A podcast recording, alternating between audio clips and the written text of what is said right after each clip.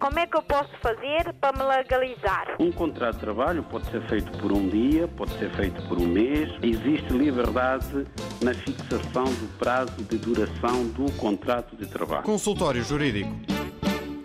Ora viva, sejam bem-vindos. Estamos a abrir mais uma edição do Consultório Jurídico, como é hábito aos sábados, à hora do almoço.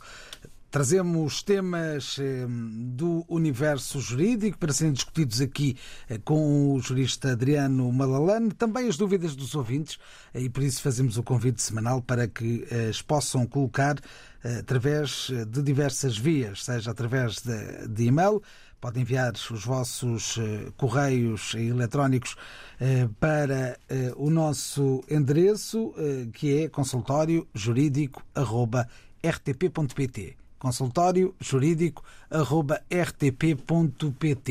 Ainda podem também agendar a vossa presença aqui eh, através do telefone. As linhas eh, são as habituais, os números de Lisboa 00351 para quem eh, nos escuta fora de Portugal e os números então 213820022 213820022 ainda 213820023 e 213820068. Vou repetir, 213820022, 213820023 ou 213820068.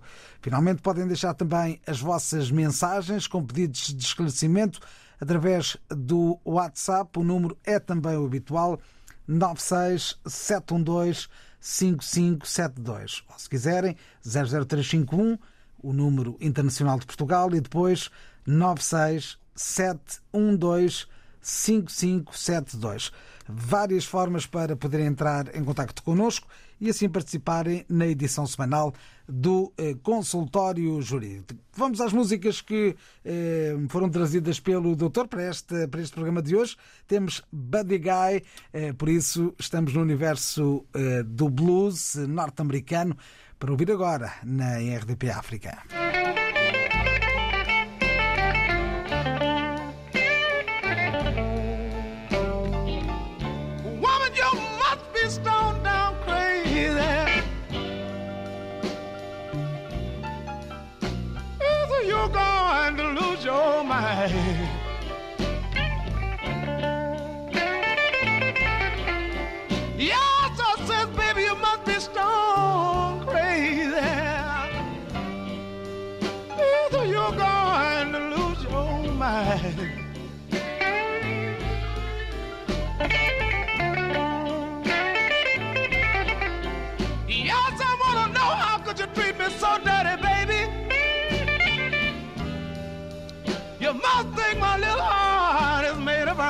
have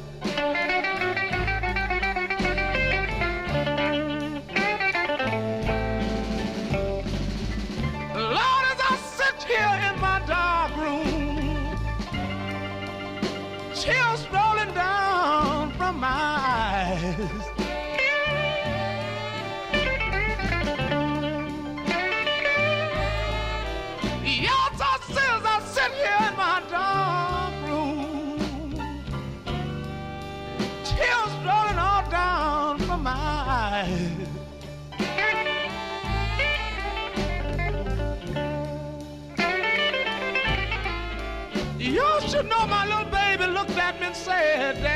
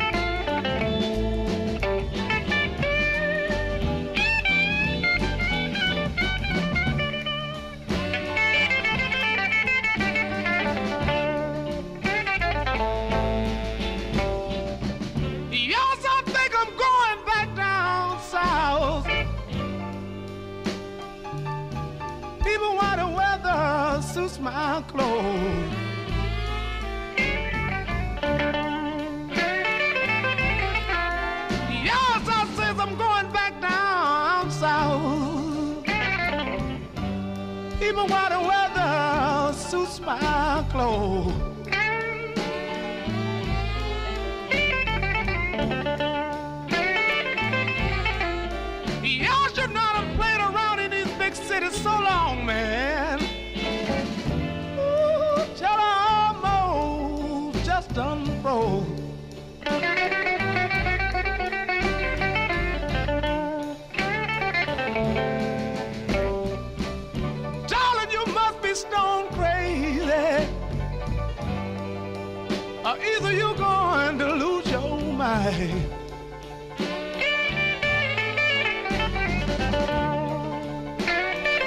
Os sons de Buddy Guy na abertura da edição desta semana do Consultório Jurídico, como é hábito na RDP África, à hora do almoço de sábado.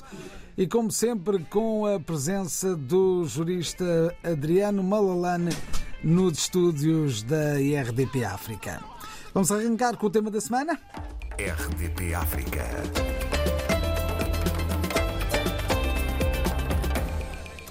Ora, muito bem, e hoje falamos sobre a lei eh, do, da aplicação da lei eh, dos acidentes de trabalho, que envolve os acidentes de trabalho e as matérias de doenças profissionais, eh, que tem uma legislação muito própria e que vamos conhecer um pouco mais de perto.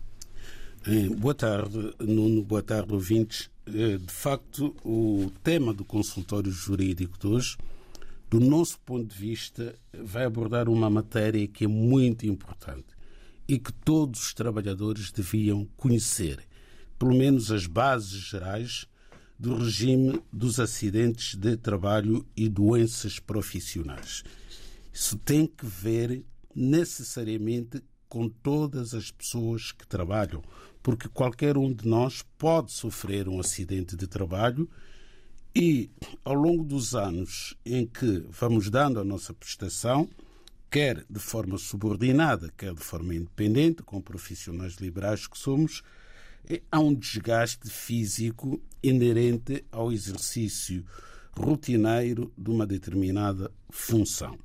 É por isso que o legislador entendeu aprovar um regime que pretende eh, definir as regras de reparação dos danos emergentes de acidentes de trabalho e doenças profissionais. Bom, a lei que regula esta matéria é a Lei 98-2009, de 4 de setembro, chamado LAT, que é uma sigla que quer dizer Lei dos Acidentes de Trabalho. Eu sou da opinião de que todos nós devíamos ter uma ideia dos princípios fundamentais consagrados na LAT. Desde logo, o conceito de acidente de trabalho. A LAT vem dizer que considera-se acidente de trabalho aquele que se verifica no local e no tempo de trabalho e produza, direta ou indiretamente, lesão corporal, perturbação funcional ou doença de que resulte redução na capacidade de trabalho ou de ganho ou morte. Portanto, parece um conceito lato, bastante abrangente, mas ainda assim há acidentes que ficam fora deste conceito. Daí que houve necessidade de o legislador alargar o âmbito de aplicação desta lei, tendo mais tarde, desde logo, a doutrina e a jurisprudência foram pioneiras nisso, em entenderem que este conceito deixava de fora, por assim dizer, alguns acidentes que acontecem. Porque, voltando ao conceito, a lei diz que se considera acidente de trabalho aquele que se verifica no local e no tempo de trabalho e produza, de forma direta ou indireta, lesão corporal, perturbação funcional ou doença de que resulte redução na capacidade de trabalho ou de ganho ou morte. Agora, coloca-se a questão de saber se uma pessoa que sofre um acidente no percurso que faz desde a sua casa até ao local de trabalho, se esse acidente está ou não abrangido pelo conceito de acidente de trabalho. Muita gente pensa que não. E as seguradoras agradecem. Porque, inerente à existência desta lei de acidentes de trabalho, a obrigação de existir uma pólice de acidentes de trabalho. Todo o empregador deve contratar uma pólice de acidentes de trabalho por forma a transferir a responsabilidade por eventual acidente de qualquer um dos seus colaboradores para a empresa seguradora. Os profissionais liberais também são obrigados por lei a ter uma pólice de acidentes de trabalho. Agora, não basta o trabalhador ou profissional liberal ter a apólice de acidentes de trabalho se não sabe o que é um acidente de trabalho. Portanto, é importante perceber pelo menos o conceito e perceber também que qualquer acidente com estas características que nós descrevemos aqui, que estão no conceito da lei, que se verifique no percurso habitual que o trabalhador ou profissional liberal faz desde a sua casa até o local de trabalho, também se considera acidente de trabalho. Desde que abra a porta da sua casa, até pode ser no edifício onde vive. Se vive numa moradia unifamiliar, basta abrir a porta e pôr o pé fora. Se sofrer um acidente, também se considera acidente de trabalho. Se vive num edifício condominal, num condomínio, num apartamento, ao abrir a porta e colocar-se na parte comum do prédio, se sofrer um acidente, é acidente de trabalho, desde que esteja, portanto, no percurso habitual em que faça desde a sua residência até ao local de trabalho. E mais, se a pessoa, à hora do almoço, se deslocar para um restaurante para tomar a sua refeição e sofrer um acidente, for atropelado, também é um acidente de trabalho. Pode haver acumulação aqui de dois acidentes. Por exemplo, vai no seu próprio veículo para o seu local de trabalho e tem um acidente. Sem dúvida que um acidente de viação, mas ao mesmo tempo é um acidente de trabalho. Portanto, é importante saber que existe em direito aquilo que se considera acidentes in itinere. São os tais acidentes que acontecem durante o percurso que é feito pelo trabalhador entre a residência e o local de trabalho. E estes acidentes podem envolver, nomeadamente, escadas, pátios, logradores, passeios, sei lá, acidentes na via pública, nos transportes públicos. Não obstante existir, por exemplo, um acidente de transporte, uma pessoa que vai no metro ou vai no autocarro e sofre um acidente, é óbvio que a companhia que o transporta celebrou com o seu uh, utente um contrato de transporte que vai responder por aquele acidente, mas ao mesmo tempo pode acionar a pólice de acidentes de trabalho. Para quê? Para que haja reparação dos danos emergentes desse acidente. Como é que eu posso fazer para me legalizar? Um contrato de trabalho pode ser feito por um dia, pode ser feito por um mês. Existe liberdade na fixação do prazo de duração do contrato de trabalho. Consultório Jurídico. Assim ficamos a saber um pouco mais sobre este artigo segundo da lei eh, que eh, cobre os acidentes de trabalho e as doenças profissionais. É o tema da semana aqui no consultório jurídico. Podem colocar as vossas questões pelas vias habituais através do e-mail consultóriojurídico.rtp.pt é consultóriojurídico.rtp.pt também através do telefone 213820022, 213820023 e 213820068.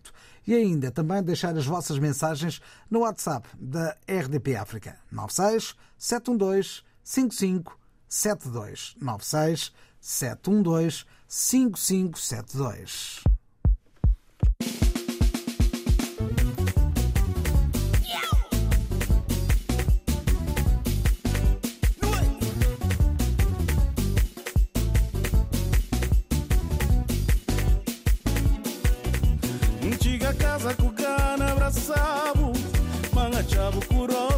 Puxado Mama trabalho, não deixa roupa folhado. Reclama toalha arriba, cama mojado. Pra mim, Mário, homem nem camariado. Minha família anda trabalha cansado. Manhã badia de apoio de comigo Nem hora que fosse direito que faria ter razão.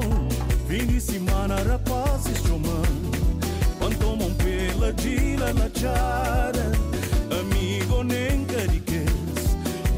Hoje jangaba ninguém cata parando Oxi taravela, oxi taravela Oxi taravela, se crenca janara Oxi taravela, oxi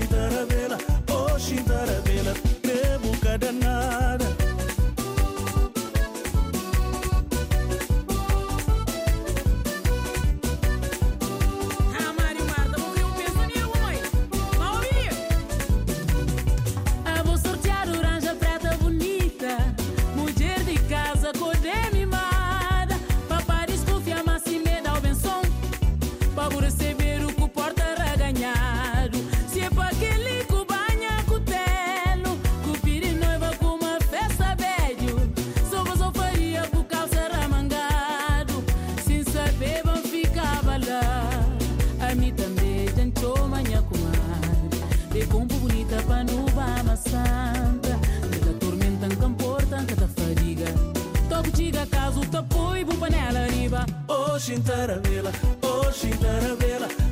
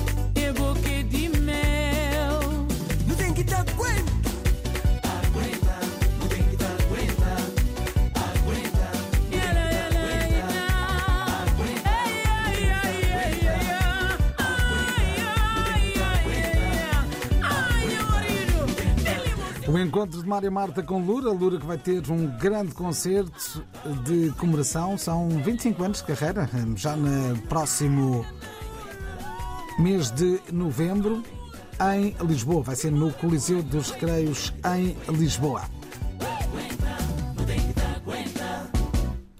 Vamos então às dúvidas dos ouvintes. Chamo a antena o Sr. Ambrósio, Ambrósio Gomes, certo? É isso aí, Ambroso Gomes. Ora viva, muito bom dia, bem-vindo ao programa. Conte-nos a sua história. Bom dia, o senhor também e o senhor todos da rádio. Eh, a minha dúvida é que também passei nessa cena assim que o Eduardo Malanani estava a dizer assim às pessoas. Adriano, acidente, Adriano Malalani. trabalho. Adriano, desculpe lá assim. Eh, sim, passei também essa cena de acidente. Eh, era 2015 em, Sant- eh, em Cartaz. Sim.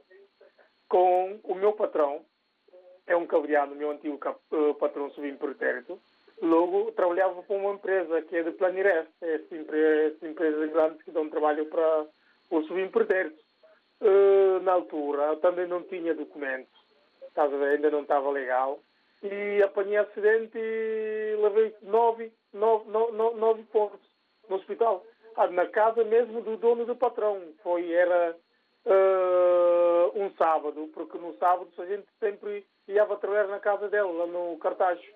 Até uma quinta grande, é muito grande, sim, não, não tinha na capacete, não tinha nada, nem óculos, estávamos a cortar uh, palmeiras. E daí era com quê? Que eu fiz acidente com o da Serra. Isso vou dizer que graças a Deus, né? Não fosse a Deus, epá, essa hora já me tinha esquecido. Logo quando eu estava a cortar uh, aquelas cenas de palmeira, uh, a motosserra, uh, como é que se diz, extraviou, né? E apanhou-me na cabeça mesmo. Depois o dono mesmo da empresa, que é do Planirest, levou-me para centro de saúde de Cartacho. Quando nós chegamos aí, disseram-lhe não, tens que levar o senhor ao hospital para ver se ele apanhou no crânio ou não. É, esses tipos nós não tocamos, tem que levar mesmo ao hospital. Daí é que ele me levou mesmo até o hospital de Santarém. Quando chegamos, ele disse: Não, vou responsabilizar porque ele apanhou na minha casa. E na altura não tinha, como eu disse, né, estava ilegal, ainda não tinha documentação, não tinha documentos. Uh, levei nove pontos, que é assim, depois fiquei em casa um mês e tal, pagaram uma que é, é só uh, aqueles dias que eu fiquei em casa um mês. E certamente que eu queria saber como é que isso passa, né? É hoje que eu ouvi esse programa e entre eles, é pá, interessante para saber também como é que são as coisas. Também passei nesse, uh, nessa cena assim, de acidente de trabalho, até tenho aquela marca hoje muito grande na cabeça. Então quer dizer que recebeu como indenização, na prática, o seu É salário só o normal, o mês, não é? o meu, sim, o meu salário normal, o mês. Pagaram-me só o mês que eu fiquei em casa. Exatamente. Então, olha, muito obrigado por ter ligado. Vamos tentar esclarecer aqui esta sua dúvida. Eh, sim, e vou aproveitar eh, também um, eh, mandar uma palavra para a minha mulher também que completa um ano. Estamos cá hoje, foi trabalhar também, 33 anos de idade, Isaura Joaquim da Silva. Eh, nós todos somos da Guiné-Bissau. E um parabéns para ela, né? Então damos todos os Ok, parabéns tá à sua esposa. Obrigado e para vocês também, os funcionários todos da RDP África. Muito e uma boa obrigado. continuação de um bom fim de semana. Obrigado, obrigado, Ambrósio. Obrigado por ter ligado. Obrigado eu também, obrigado eu também. Tá. Vamos então tentar responder à dúvida de- deste nosso ouvinte, Ambrósio Gomes, eh, que tem uma história que eh, infelizmente é comum a tantos, a tantos outros. Eh, O que podemos aconselhar este ouvinte a fazer? Bom, podemos aconselhar o ouvinte Ambrósio Gomes a interessar-se mais pelo, pelos seus assuntos e pelos seus direitos e não ficar eh, coartado, limitado e condicionado eh, pelo facto de não ter documentos. Eu tenho ouvido essa explicação. Eu não sei como é que as pessoas eh, consideram que a circunstância de temporariamente não estarem em situação regular no país lhes priva do gozo dos seus direitos. É uma coisa que as pessoas assumem assim, sem. Nem é preciso que as seguradoras, as entidades patronais, eh, que os senhorios digam isso, porque eu quero acreditar que muitos senhorios eh, são pessoas que não que não podem fazer uma afirmação dessas. Eu conheço pessoas que têm contratos de arrendamento e, por lei, por exemplo, um contrato de arrendamento tem duração mínima de três anos. Não pode durar menos do que três anos. São em situações bastante particulares, como seja, por exemplo, o alojamento local. Não é? A pessoa chega e fica um mês, dois meses, o tempo que for necessário. Agora, uma pessoa que leva a sua família e vai arrendar um imóvel, por lei, o prazo de duração mínimo do contrato de arrendamento são três anos. E há pessoas que arrendam os seus imóveis e, a meio do contrato, o senhorio chega lá e diz para a pessoa ir embora, sem aviso prévio, sem cumprir o prazo mínimo, e a pessoa faz as suas malas, vai para a rua e diz: Ah, eu estou ilegal. Eu tinha que aceitar. Mas onde é que está escrito que uma pessoa que não tem ainda autorização de residência não goza do direito que está previsto na lei como inquilino. Onde é que está escrito na lei que um trabalhador, por ser estrangeiro, não tem direito à reparação dos danos emergentes do acidente de trabalho. Pelo contrário, a LAT, a lei que nos referimos há bocado, no seu artigo 5, número 1, diz que os trabalhadores estrangeiros a trabalhar em Portugal são equiparados para os termos da LAT a trabalhadores portugueses. Portanto, sobre esses trabalhadores incidem as mesmas obrigações e os mesmos direitos que o trabalhador nacional. Não há nada na lei que diga que, por ser estrangeiro, não tem direito a uma apólice de acidentes de trabalho. Foi, infelizmente, o que aconteceu com o senhor Ambrósio Gomes. Provavelmente, o seu empregador, o seu patrão, não tinha apólice de acidentes de trabalho. E quando o empregador não contrata o seguro obrigatório de acidentes de trabalho e ocorrendo um acidente com o seu trabalhador, ele é que é o responsável, portanto, pelos danos emergentes do acidente de trabalho. Ele é que fará a reparação do acidente. E se o trabalhador tiver uma incapacidade, como é o caso, seguramente o Sr. Gomes ficou com uma incapacidade. Ninguém sai incólume de uma motosserra. Tinha direito a uma indemnização em função da incapacidade. Era obrigatório ter sido visto por um perito médico do Tribunal de Trabalho para avaliar o grau de incapacidade que sofreu. E em função desse grau de incapacidade, ter-lhe sido eh, fixada pelo Tribunal uma indemnização vitalícia. Agora já não vai a tempo, porque há um prazo para a pessoa reclamar junto do Tribunal, portanto, a fixação de uma indemnização. Sempre, mas sempre que há um acidente de trabalho, o trabalhador tem obrigação, ele próprio, de se dirigir ao Ministério Público, no Tribunal do Trabalho, ainda que eventualmente o patrão diga que não, o trabalhador deve ir participar do acidente. Já agora, que a sua esposa, a dona Isaura Joaquim da Silva, faz anos, parabéns a ela, foi trabalhar, era importante saber se a sua esposa tem uma apólice de acidentes de trabalho porque, tal como o Sr. Gomes sofreu um acidente, ela também, Deus queira que não, pode sofrer um acidente de trabalho. Portanto, se trabalha por conta de outrem, se a sua esposa tem patrão, ela tem que perguntar ao seu patrão pela pólice de acidentes de trabalho, que tem que vir no recibo de vencimento, aliás. No recibo de vencimento é obrigatório estar ali o número da pólice de acidentes de trabalho. Se ela trabalha por conta própria, por exemplo, mulher a dias, pode ir aos Correios, há um seguro próprio para as empregadas domésticas ou para outras companhias. Não estou a fazer publicidade dos Correios, é porque é mais fácil uma pessoa entrar numa estação de Correios e, na hora, fazer um seguro de acidentes de trabalho. Mas também pode ir às várias companhias de seguros que existem neste país. É obrigatório, é importante para que, havendo um acidente, a pessoa não sofra as consequências do acidente sem possibilidade da sua reparação através de uma indemnização. Como é que eu posso fazer para me legalizar? Um contrato de trabalho pode ser feito por um dia, pode ser feito por um mês. Existe liberdade na fixação do prazo de duração do contrato de trabalho. Consultório Jurídico. Estamos no consultório jurídico. Ouvimos há pouco as palavras do ouvinte Ambrósio Gomes, que usou as linhas habituais 21382 0022, 21382 0023 ou 213820068 para entrar em contacto connosco. Também temos o número de WhatsApp habitual, o 96 712 5572, 96 712 5572, onde podem também deixar as vossas mensagens. E, obviamente, usar o e-mail, foi o que fez o Felipe Luzonzo, que enviou a sua mensagem para consultório jurídico.rtp.pt. Eh, Conta então o nosso ouvinte Felipe. Bom dia. Eh, No âmbito da atribuição de nacionalidade portuguesa, eu, Felipe António, vivo em Portugal e já tenho essa nacionalidade portuguesa.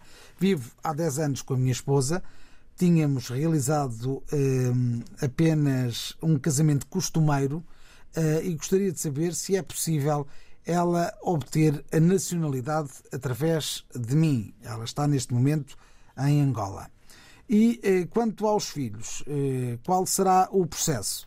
Eh, é, é- são as du- duas dúvidas eh, colocadas então pelo Felipe Luzonzo que nos enviou este e-mail. Doutor, podemos responder? Podemos, podemos. Esta questão já foi colocada várias Eh, vezes. Várias vezes é colocada aqui. Eu gostaria de evitar falar de nacionalidade portuguesa e autorização de residência e entrar noutras matérias tão importantes ou mais importantes que esta da nacionalidade portuguesa. Mas os ouvintes continuam a ter dúvidas. É manifesto que o senhor Felipe Inzonzo é cidadão português por naturalização. Naturalizou-se cidadão português. Ora, tendo-se naturalizado cidadão português, os filhos do senhor Lisonzo que nasceram depois de obter a nacionalidade portuguesa são portugueses com nacionalidade originária. Não há dúvida quanto a isso. É tão simples quanto isso. Os filhos nascidos após a aquisição da nacionalidade portuguesa nascem portugueses. Os filhos menores nascidos antes do senhor Felipe ser cidadão português também têm direito à nacionalidade portuguesa pelo artigo 2 até completarem a maioridade. Pronto. Agora, é ver a data de nascimento dos seus filhos e a data em que lhe foi concedida a nacionalidade portuguesa. Os que nasceram após são portugueses. Os que nasceram antes podem ser portugueses se ainda forem menores, In- Independentemente do sítio onde estão. independentemente do sítio onde eles estão. Se estão em Angola ou se estão em Portugal. Obviamente, mas é importante que estejam em Portugal por causa dos elementos de ligação efetiva à comunidade portuguesa. Não obstante a Conservatória do Registro Civil não ser tão exigente em relação a esse requisito como era de antes. De antes era extremamente difícil um menor, digamos assim, obter a nacionalidade portuguesa pelo artigo 2 sem estar a viver em Portugal. Não é que a lei diga que tenha que estar a viver em Portugal. Não diz isso. A lei diz apenas que deve possuir elementos de ligação efetiva à comunidade portuguesa. Não diz a Portugal, à comunidade portuguesa. Quanto à esposa, bom, inicialmente casaram, fizeram um casamento tradicional. Pois bem, o casamento tradicional não releva para efeito de nacionalidade, mas releva a união de facto porque tendo feito o casamento tradicional, passaram a viver com marido e mulher. Se o senhor Felipe, quando adquiriu a nacionalidade portuguesa, já estava a viver com a mulher há mais de três anos, então poderia imediatamente ter tratado da nacionalidade portuguesa da mulher pela união de facto, mas tinha primeiro que fazer o quê? que fazer o reconhecimento judicial da união de facto, obtendo uma sentença do tribunal a confirmar a existência da união de facto. E com essa sentença, a mulher passava a ter direito à nacionalidade portuguesa.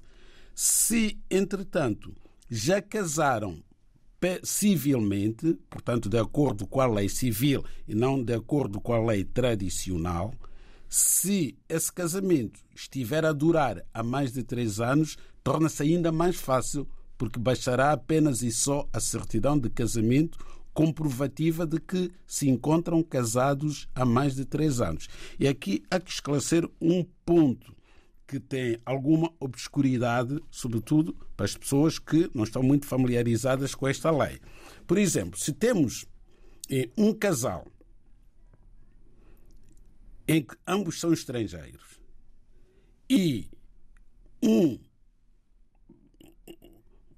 o, o marido ou a mulher, seja quem for, neste casal, eh, requerer a nacionalidade portuguesa e se a nacionalidade portuguesa for concedida, a um membro do casal, não é necessário que passem três anos após um membro do casal ter adquirido a nacionalidade portuguesa para o outro membro do casal adquirir o direito à nacionalidade, desde que o casamento esteja a durar a três anos. Por hipótese, peguemos num casal, A e B, estão casados há cinco anos, e um deles adquire a nacionalidade portuguesa. Imediatamente, o outro membro do casal pode requerer a nacionalidade portuguesa, porque já estão casados há mais de três anos. Não têm que estar casados há mais de três anos a contar da data em que um dos membros do casal adquire a nacionalidade portuguesa. O consultório jurídico da RDB África está cada vez mais perto de si. Envie as suas dúvidas ao Dr. Adriano Malalane através do e-mail consultóriojurídico.rtp.pt e ouça as respostas ao sábado ao meio-dia na RDP África. Consultório Jurídico. Estamos aqui para ajudar. Estamos aqui para ajudar no consultório jurídico, emissão em direto eh, na RDP África. Voltamos ao telefone e falamos com quem? Uh, uh, outra vez Ambrósio Gomes. Diga, diga. É outra vez Ambrósio Gomes. Ambrósio, conte. Então, Sim, termine sim, lá a sua história. Uh, sim, uh, o problema é o seguinte também que eu queria colocar ao Adriano Malalani. Uh, o meu filho também nasceu cá, e, mas na altura também ainda não tinha residência. Depois, hum, eu já tinha colocado esse, essa hipótese há, há um mês e tal, parece sim, que eu disse sim. Uh, porque disseram-me que se, a criança não tem creche, como eu ainda não sou legalizado, ela não pode ter documento.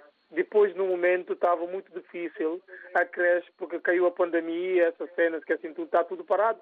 E na apoio a imigrantes uh, conseguiram-nos uh, arranjar uma vaga e fomos até lá, hum, a Figueira da Foz, de Lisboa até lá. Depois, quando chegamos aí, o alto funcionário do ICF me disse que não pode, não pode, porque tem que ter. Diz, epá, mas uh, todas as uh, hum, creches estão fechadas. Que assim, mas não importa, mas não pode, ele não pode ser legalizado sem a coisa, a fatura de creche com não sei o que, uh, de, fatura de, de, de, pagamento de creche, não sei o que, assim, sim, eles então está bem. E, e, isso foi embora. E Ambrósio, posso lhe fazer uma pergunta para clarificar aqui? Em que data nasceu o seu filho? Uh, o meu filho nasceu dia 12 de novembro de 2018. 2018? Sim. Sim. 12 de dezembro de 2018. Muito bem. De novembro, aliás, 2018. Mas agora já fizemos tudo, graças a Deus, uh, já saíram todas as documentações. Eu e ela, ela e a, e a mãe também, todos, sim. Isso é que eu queria saber, sim. Ela, para ter nacionalidade, tem, uh, como é que vai ser? Ou ele tem que esperar até quando chegar à maioridade para pedir sozinho ou não? Muito bem. Obrigado por ter ligado. Vamos tentar responder-lhe também a esta questão adicional Obrigado. que coloca. Muito obrigado por ter ligado. Doutor, uma vez mais uma questão de nacionalidade eh, e que tem exatamente a ver com aquilo que estávamos a falar eh, há poucos minutos. Pois, eh, é verdade, eh, mas temos aqui mais uma questão de nacionalidade portuguesa. Bom, e, e também da autorização de residência. Vamos tentar responder as duas questões porque eh, poderá haver ouvintes com dúvidas em relação a isto.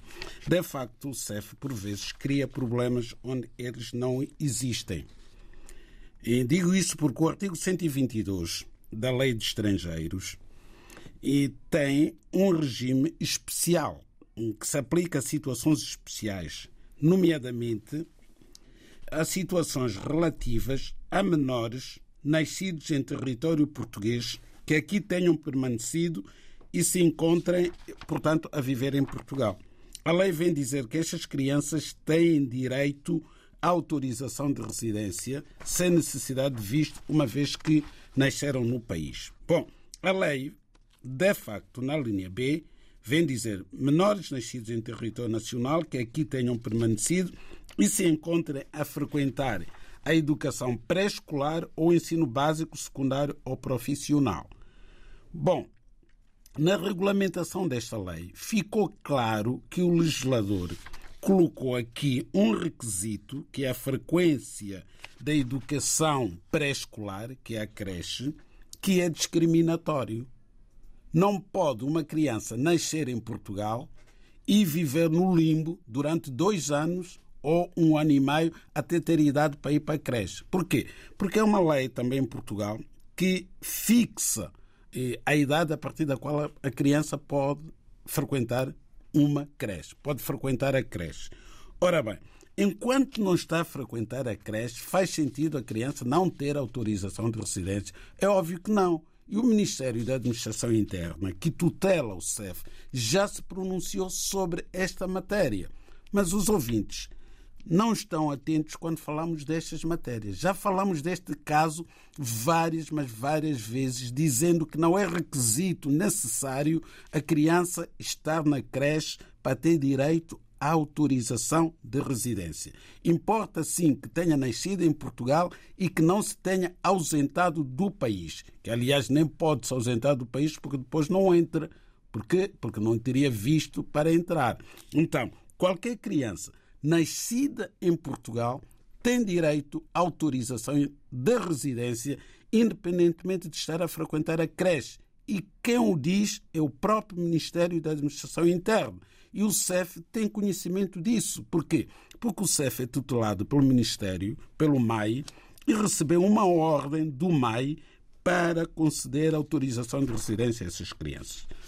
Por outro lado, coloca-se a questão da nacionalidade, em que o Sr. Ambrósio Gomes quer saber se o seu filho, que nasceu em novembro de 2018 em Portugal, e agora até já tem autorização de residência, se tem direito à nacionalidade portuguesa ou se deve esperar pela maioridade para se naturalizar português. A resposta é que o seu filho tem direito à nacionalidade portuguesa originária, pelo facto de ter nascido em Portugal. Porque em 2020 foi aprovado um diploma que vem dizer que desde que os progenitores ou um dos progenitores esteja a viver em Portugal há pelo menos um ano, independentemente de estar a viver com ou sem autorização de residência, o filho nasce português.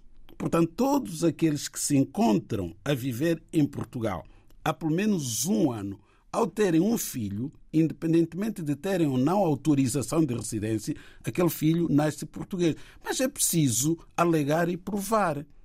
O pai ou a mãe que já vive em Portugal há mais de um ano, ao ter um filho, no ato do registro tem que levar a prova pertinente de que se encontra a viver em Portugal. E é o passaporte, é o pass... através do passaporte. Além do mais, só para terminar, esta criança também, ao completar o ensino básico, se não tiver a nacionalidade, pelo facto dos pais estarem a viver há, há mais de um ano, ao completar o ensino básico, tem direito à nacionalidade portuguesa por naturalização. Qualquer criança nascida em Portugal que não tenha nacionalidade portuguesa, completando o ensino básico, já tem direito à nacionalidade portuguesa. Mas é preciso que os pais saibam porque tem que requerer a nacionalidade. Não virá nenhuma conservatória oferecer a nacionalidade portuguesa numa bandeja de prata. Não, isso não existe. Os pais têm que perceber as matérias e irem atrás dos direitos dos seus filhos. muito bem, temos muitos ouvintes a quem eh, responder eh, nesta emissão de hoje do Consultório Jurídico. Olhe, por exemplo, o eh, nosso WhatsApp e o ouvinte João António pergunta: gostaria de saber se um indivíduo que trabalha a recibos verdes eh, pode ir a uma seguradora para se segurar em caso de eh, ou para um possível acidente de trabalho. É só ir à LAT, ao artigo 4, número 2, que diz que trata dos trabalhadores independentes. E o que é que diz a LAT?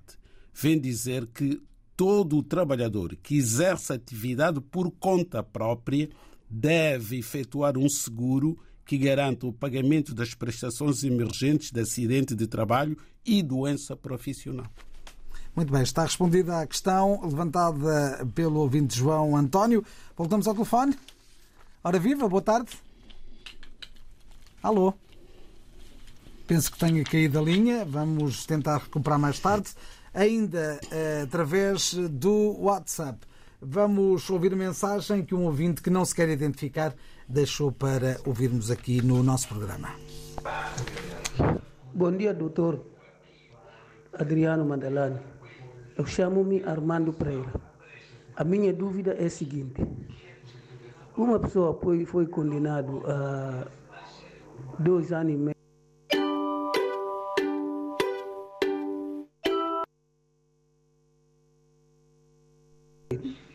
com pena suspensa e tem um averbamento do registro criminal impede-lhe de, de, de ser contratado para trabalhar. Volto a repetir. Uma pessoa foi condenado com dois anos e cinco meses com pena suspensa. E, eh, foi tirar o registro criminal para pedir o trabalho e o registro criminal tem averbamento dessa sentença.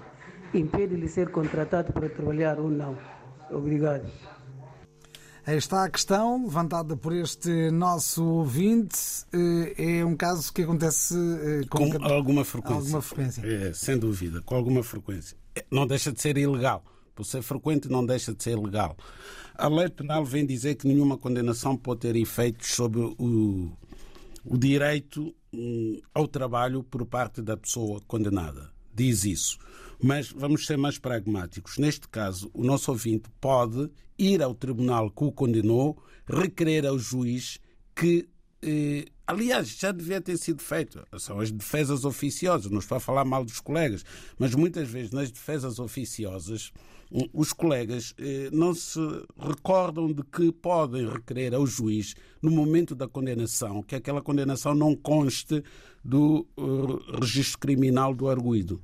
Aqui, tendo a condenação sido a uma pena inferior a três anos, que ainda por cima ficou suspensa, aliás, como é regra, todas as penas inferiores a três anos são suspensas na sua execução, poderia ter sido logo requerido que não constasse do, do registro criminal deste senhor. Mas mesmo assim, tendo, não tendo sido feito esse pedido ao tribunal, ele próprio pode ir ao processo, fazer um requerimento para que seja levantada essa informação do seu registro criminal e passe a poder trabalhar. Mas nem devia sequer ser impedido de trabalhar pelo facto de haver uma condenação com pena suspensa no seu certificado de registro criminal.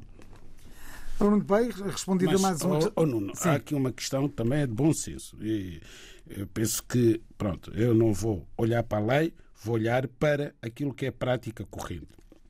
Bom, qualquer um de nós tem um estabelecimento, por exemplo, uma mercearia, não é? E quer admitir um trabalhador. E se nos aparecer alguém que foi condenado por roubo, não vamos confiar muito naquele trabalhador, não é verdade? Não devia ser assim, mas infelizmente isso acontece. Ah, Normalmente, quando uma pessoa vai exercer uma atividade que tem alguma conexão com a condenação, o empregador, havendo tanta oferta de mão de obra, é capaz de preferir alguém que não tenha antecedentes criminais a contratar uma pessoa que foi condenada, sobretudo se for por furto no local de trabalho, vai ter muitas dúvidas sobre a idoneidade daquele trabalhador. Mas há outros tipos de funções. Há outro tipo de. Não, eu falei especificamente, por exemplo, alguém que trabalhou numa mercearia e, e furtava, ou era caixa numa mercearia e as contas não batiam certo. E há um estabelecimento, quer contratar um caixa para desempenhar aquelas funções. Será que é obrigado a contratar aquele trabalhador que já tem antecedentes criminais por prática de um crime relacionado com aquela atividade específica que vai desenvolver? Talvez não. E assim estivemos no consultório jurídico. Como é que eu posso fazer para me legalizar? Um contrato de trabalho pode ser feito por um dia, pode ser feito por um mês. Existe liberdade na fixação do prazo de duração do contrato de trabalho. Consultório Jurídico.